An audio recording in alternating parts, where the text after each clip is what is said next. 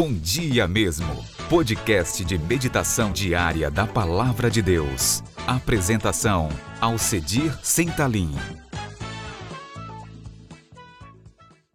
Bom dia, gente querida, mas bom dia mesmo que o Senhor Deus fortaleça o seu coração, aumente a sua fé, dê-lhe saúde, abençoe sua família e tenha misericórdia de nossa nação.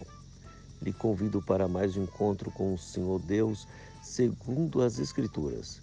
Gênesis capítulo 2, versículo 3 está escrito: E abençoou Deus o dia sétimo e o santificou, porque nele descansou de toda a obra que, como Criador, fizera. O Senhor Deus manifestando a sua graça, o seu perdão, o seu amor e a sua bondade, ele abençoou o sétimo dia. Assim como ele abençoou os animais, assim como ele abençoou a procriação, assim como ele abençoou o homem, agora ele abençoa esse dia, o dia da adoração, o dia do Shabat, o dia do descanso. E agora nós podemos descansar.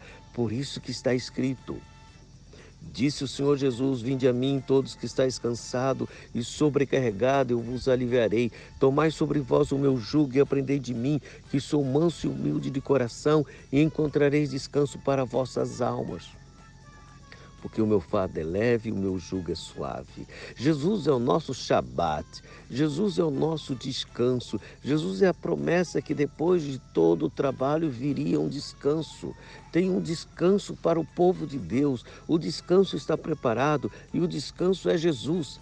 Descansemos no Senhor. Deus eterno, dê-nos o dia abençoado na tua presença. Queremos aprender a descansar e descansar com qualidade e viver com qualidade, descansando no Senhor Jesus. E agora, Senhor, queremos colocar todo o fardo, toda a ansiedade, todo o cansaço, toda a angústia aos pés do Senhor e pedimos perdão porque precisamos aprender a viver de forma que o teu nome seja glorificado e possamos descansar. Renova nossas forças, nos dê um dia de paz e graça em Cristo Jesus. Amém. Avante, cristão.